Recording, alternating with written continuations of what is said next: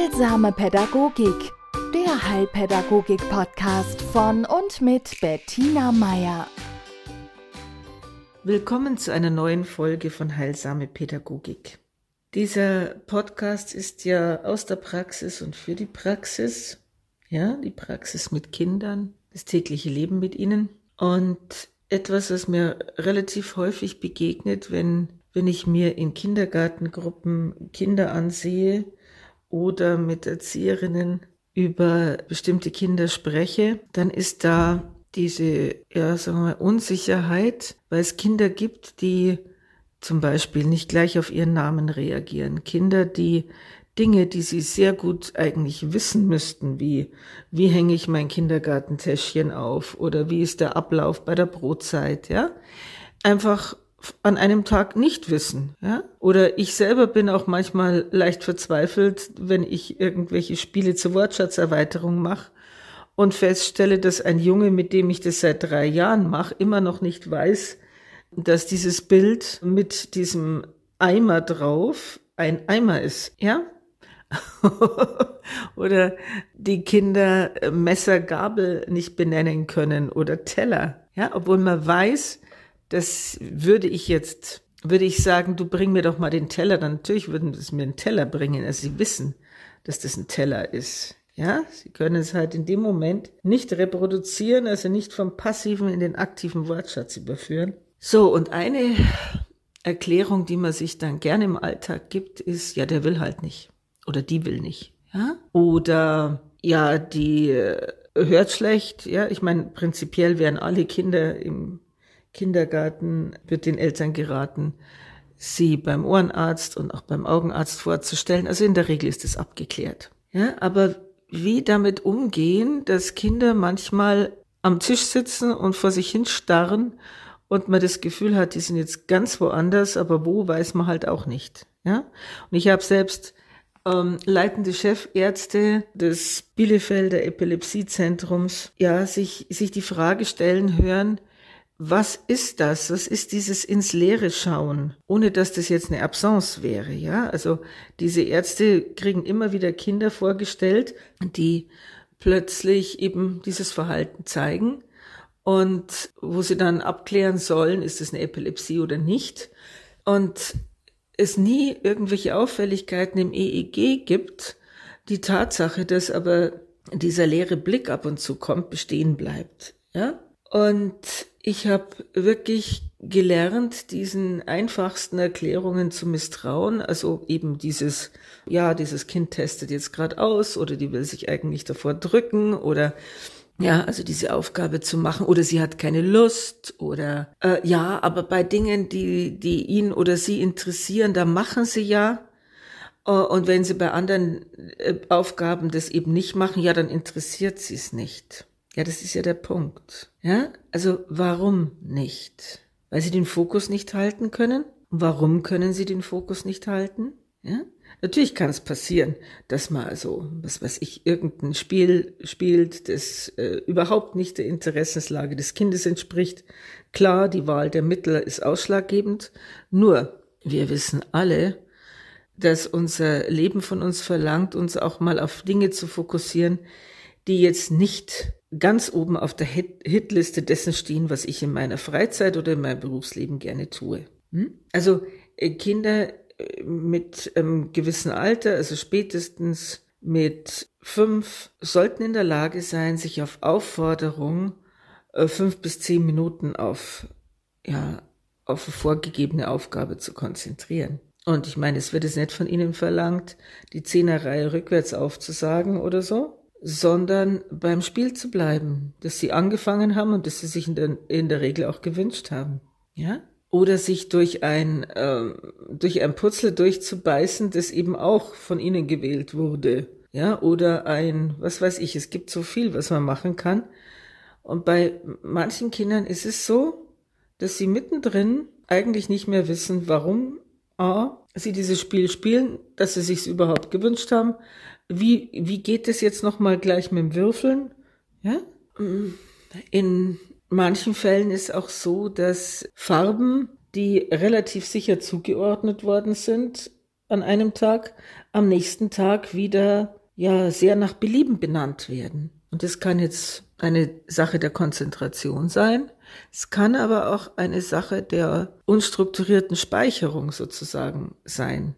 Also es gibt sehr, sehr viele Kinder, die nehmen das, was sie, was sie sehen und was sie tun, eben ja unbewusst wahr. Sie nehmen es so im Vorbeigehen wahr. Sie sind jetzt nicht so immer wirklich bei der Sache, die sie machen. Also wenn Ihnen das als Erwachsener bekannt vorkommt, ja, das ist zurzeit der Modus unserer Gesellschaft. Aber bei den Kindern ist es auch zu beobachten. Und dann gibt's wirklich Kinder, die haben Schwierigkeiten in der Strukturbildung. Also die legen die Dinge nicht äh, oder die Begriffe oder die Handlungen nicht immer am gleichen Ort ab. Ja? Und woran das liegt, das ist ein großes, großes Geheimnis. Da wird auch die Medizin sehr nebulös. Ja? Da, vor Jahren war es mal die periventrikuläre Leukomalazie. Tolles Wort. Da hat man eine Region rund um die Ventrikel, die Gehirnventrikel, die sich dann im CT weiß gezeigt haben, dafür verantwortlich gemacht, weil man gesagt hat, dieser Bereich ist minder durchblutet und dadurch, dass dies also so ist, das könnte doch sein, dass diese ganzen Fehlleistungen daher rühren. Ja? Oder dass das das große sozusagen weiße Loch ist, in dem die ganzen Dinge, die man schon gewusst hat, verschwinden. Das war mal ganz toll, das fand man super, bis man gemerkt hat, tja, also es gibt durchaus Kinder, die diese Besonderheit aufweisen, die ganz normale ja, Verknüpfungen in der in der kognitiven Leistung haben. Ja? Also es ist, tauchen alle paar Jahre wieder neue Kandidaten auf, die erklären sollen, warum das bei manchen Kindern ein Glücksspiel ist, dass, wenn sie nach einem Wort suchen, das auch finden, ja, oder dass sie Handlungen und Abläufe gezielt abrufen können und die ihnen dann zur Verfügung stehen und bei anderen Kindern nicht, ja. Wenn sich das häuft und wenn das ähm, dazu führt, dass, dass Kinder dann auch auf anderen Gebieten sozusagen Entwicklungsrückstände aufweisen, ja, dann spricht man irgendwann zuerst noch von einer Entwicklungsverzögerung und wenn sich das nicht äh, umgangssprachlich ausgedrückt auswächst, dann ist es eine, ja, kann es eine Entwicklungsstörung sein oder eine mentale Beeinträchtigung. Das zeigt sich dann im Laufe der Zeit. Und wirklich ähm, diagnostizieren, ja, kann man es erst oder sollte man es auch erst in dem Alter, wo dann auch sogenannte Entwicklungstests und auch Intelligenztests gemacht werden.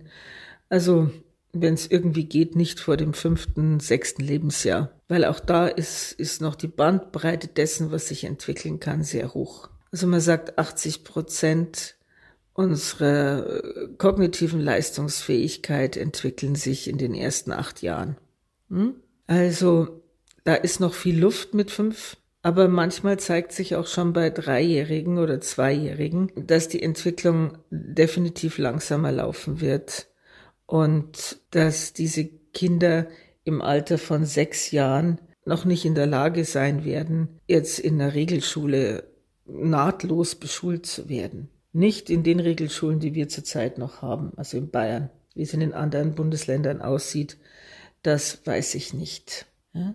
Ich möchte nur davor warnen, jedes Unvermögen des Kindes unter diesen Lustaspekt zu betrachten. Ja, sie hatte keine Lust oder wollte halt nicht, war nicht interessant. Es lohnt sich oft genauer hinzusehen. Denn es kann gut sein, dass die Konzentration deswegen schwindet, weil man den Gedanken nicht festhalten kann, weil es so schwierig ist, dieses Wort zu suchen.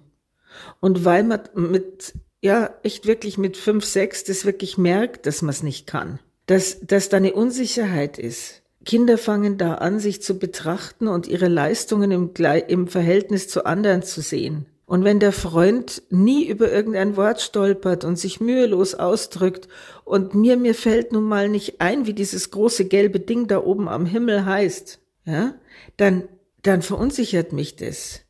Dann irritiert mich das. Und das macht keine gute Laune. Ja? Also zumindest ist es der Fall bei so umschriebenen, man sagt ja auch umschriebene Entwicklungsstörungen. Das kann die Sprache betreffen, das kann die Motorik betreffen, das kann das Gedächtnis und oder das Gedächtnis betreffen. Ja? Und äh, die anderen Leistungen des Kindes und Leistungen ist jetzt gesehen als, hahaha, da fällt mir jetzt nur noch Performance ein. Also das, was äh, Kinder sonst mühelos machen, ja, und wo man nicht merkt, dass es eine Leistung ist. Das merkt man erst dann, wenn man Kinder sieht, die daran verzweifeln, ja. Also einen, einer Geschichte zu folgen oder äh, stolz zu erzählen, was man am Wochenende gemacht hat oder warum man jetzt eine Schürfwunde am Knie hat. Das ist für manche Kinder sehr, sehr herausfordernd und nicht nur deswegen, weil sie vielleicht äh, zweisprachig oder dreisprachig aufwachsen, sondern weil sie da eine besondere Hürde nehmen müssen, die nicht immer genau zu diagnostizieren ist. Und es ist ein bisschen anders bei Kindern, wo diese sag mal, andere Verarbeitung von Reizen, von Umwelteinflüssen die Gesamtpersönlichkeit betrifft. Also es gibt Kinder, da merkt man einfach, die verschalten anders. Ja, also sie, die, sehen die Welt aus einer anderen Perspektive, die haben teilweise eine andere Zeitwahrnehmung. Also bei denen läuft alles entweder wesentlich langsamer oder wesentlich schneller. Ja, die nehmen die Welt und, und die Menschen um sie herum einfach anders wahr. Und das stört sie meistens nicht weiter. Und sie entwickeln auch eine ganz eigenständige Persönlichkeit, die sich auf ihre Stärken ja, stützt, wie ein gutes emotionales äh, Empfinden, eine gute Spürigkeit für das, was zwischen Menschen läuft, ein lebhaftes Interesse an Singen, Tanzen, ja, oder an Bewegung und die mit der Tatsache, dass die äh, Farben halt irgendwie farbig sind und jetzt einen Namen haben, ja, mein Gott, ja, das ist also sekundär und für was brauche ich eine Mengenerfassung, ja? Also es langt, wenn ich eins, zwei, viele sage, äh, die, das ist eine andere Qualität, ja? Das sind Kinder, die, die ihre Persönlichkeit haben also die an sich ein, ja, ein Gesamtkunstwerk sind, ja, wie wir alle.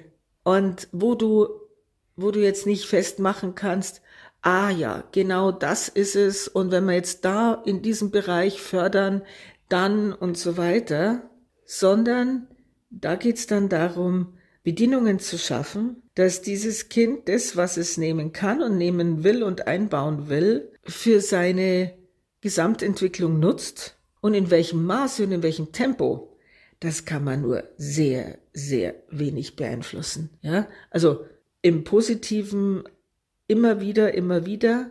Im Negativen ist es Schöne, dass ich einige Kinder kenne, die auch mit widrigen Umständen dann locker umgehen. Manchmal ist ein mieses Gedächtnis wirklich, wirklich von Vorteil. Also die nehmen nichts krumm, die oder wenig, ja, und sind nicht lang beleidigt, sondern sind dann gleich wieder gut Freund mit äh, wer auch immer ihnen was Blödes gesagt hat. Ja, also das muss man unterscheiden von von den Kindern, die halt in ein oder zwei Bereichen auf irgendeiner Ebene eine Verarbeitungsschwierigkeit haben. Und ich und denen wirklich geholfen ist damit, dass man sagt, okay, wir überlegen uns, was gibt's jetzt da um dir zu erleichtern, der dir diese Dinge, die nun mal für unsere Schullaufbahnen und für unseren weiteren Lebensweg so wichtig sind, jetzt erstmal so wie mit einem Stützkorsett anzueignen. Ja, am Anfang braucht man vielleicht eben eine Orthese, irgendetwas, was stützt, irgendeine Handlung, die ich mir überlegen kann, die dieses Manko, das ich da im Augenblick noch habe, ausgleicht. Und irgendwann werde ich es nicht mehr brauchen. Irgendwann weiß ich, wie ich funktioniere und dann kann ich sagen, okay, wenn das und das kommt, dann gehe ich so und so damit um. Ja? Aber es ist, es ist in meinen Augen immer einen zweiten Blick wert, wenn man merkt, man kommt mit solchen Begründungen wie, ja, mei, der hat halt keine Lust gehabt. Oder sie hatte keine, kann mal sein. Aber meistens steckt was anderes dahinter. Meistens ist es ein Problem, eine Irritation, etwas, was das Kind zwar fühlt, aber noch nicht benennen kann. Und dafür sind wir Erwachsene da. Ja? Also, das waren so meine hm, Impulse heute aus der Kinderkrippe. Da habe ich nämlich das Vergnügen, mit der ein oder anderen wirklich, wie soll ich sagen, sehr bereichernden und äh, netten Persönlichkeit arbeiten zu dürfen. Und es wäre schade, wenn man das unter, ja, irgendwelchen Erwachsenenerklärungen negieren würde. Also, genau hinschauen, liebevoll hinschauen und unterstützen, wo es geht. Danke Ihnen. Heilsame Pädagogik der Heilpädagogik-Podcast von und mit Bettina Meier.